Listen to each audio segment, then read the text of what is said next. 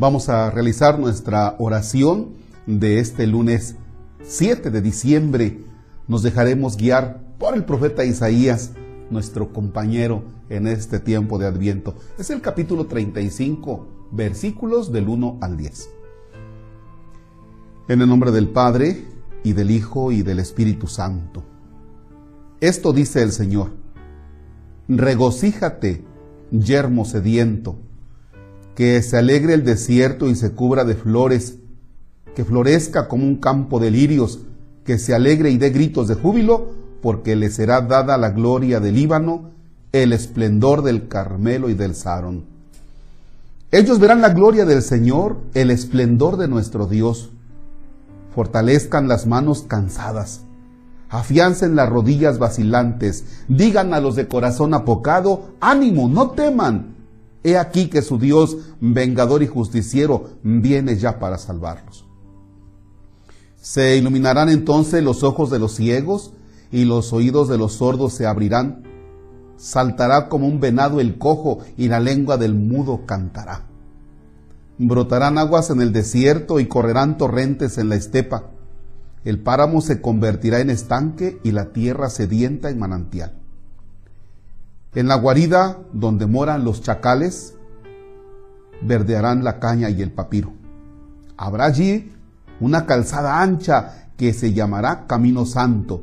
Los impuros no la transitarán, ni los necios vagarán por ella.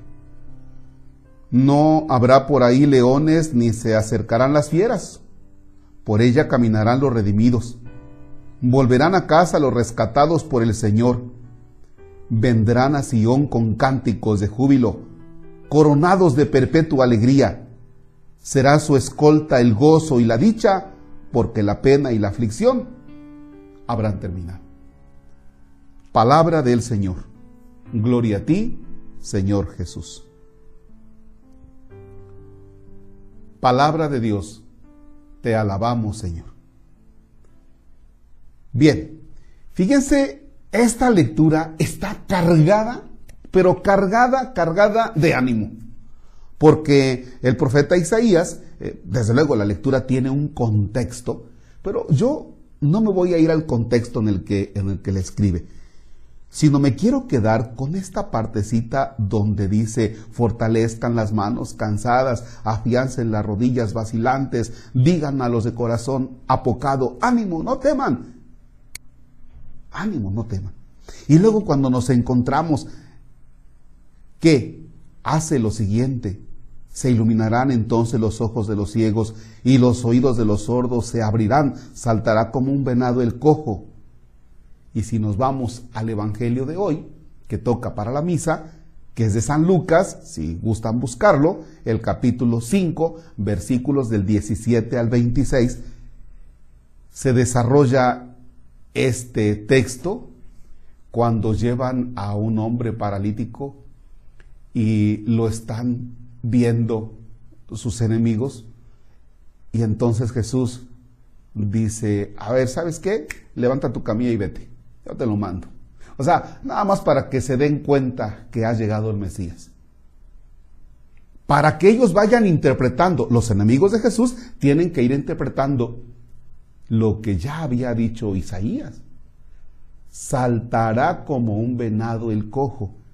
Y por eso Jesús le dice al que está ahí en la camilla, este, levántate, toma tu camilla y vete a tu casa. Ándale, yo te lo pido. Te lo mando. O sea, para que se den cuenta que son tiempos mesiánicos, que el que está ahí es el Mesías, es Jesús.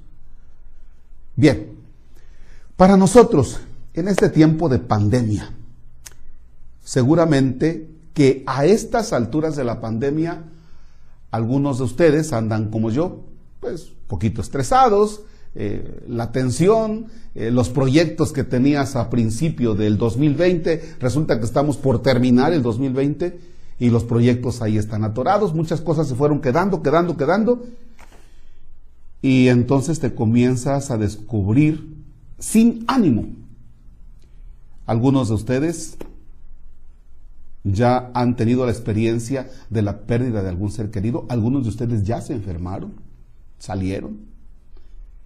Y si nos echamos un clavado a las historias de familia y las personales, nos vamos a dar cuenta que no hay mucho ánimo. Y hoy el Señor nos dice, ánimo, ánimo. Miren, he aquí que su Dios viene para salvarlos. O sea, nuevamente, la mirada del Señor. ¿Hay motivos para estar desalentados? Sí, hay motivos. ¿Hay motivos para estar en la depre? Sí, hay motivos. ¿Hay motivos para estar en la lona? Sí, hay motivos. ¿Hay motivos para decir, yo ya no quiero saber nada de esto? Sí, hay motivos. ¿Pero hay un motivo para estar alegre? Sí, Dios, el Señor. Otra vez, poner nuestra mirada en el Señor. Este tiempo de, de Adviento eh, nos tiene que hacer tomar conciencia de nuestro caminar con el Señor. Y en el tiempo de Adviento, estamos en la espera del Señor, en este primer momento que Dios puede llegar a nuestra vida, para lo que le llamamos el juicio particular, o bien el juicio universal, que es para todos, pero le decimos al Señor, ven Señor Jesús, ven a nuestra vida, ven a nuestra historia, porque necesitamos que tú nos inyectes ese ánimo. Así es que entonces, ¿sí hay dificultades en la vida? Claro que sí. ¿Cuáles? Puedes hacer una lista. Claro que sí hay dificultades, pero también nuestra esperanza en el Señor y a seguir trabajando.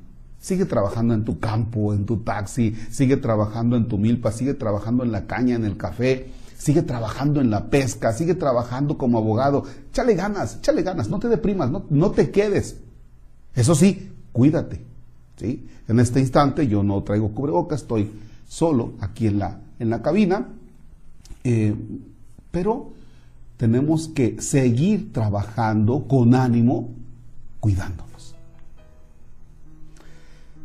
Hacemos nuestra oración. Señor Jesús, te necesitamos.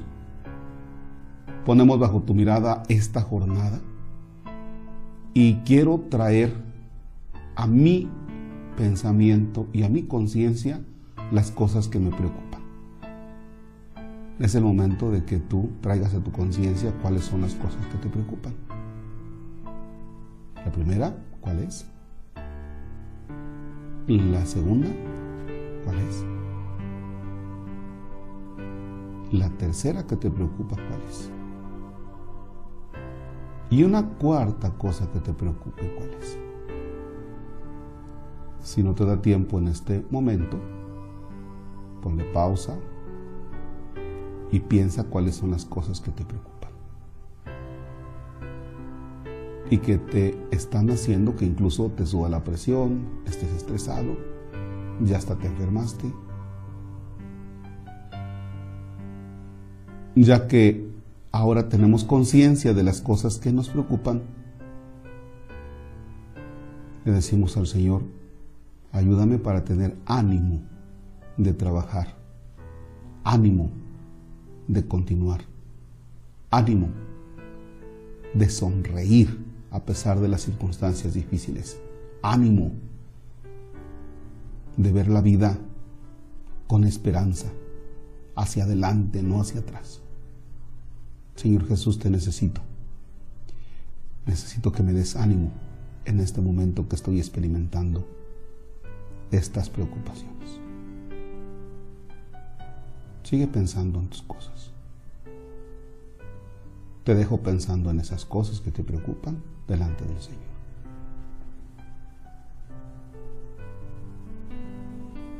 Y la bendición de Dios Todopoderoso, Padre, Hijo y Espíritu Santo descienda y permanezca para siempre.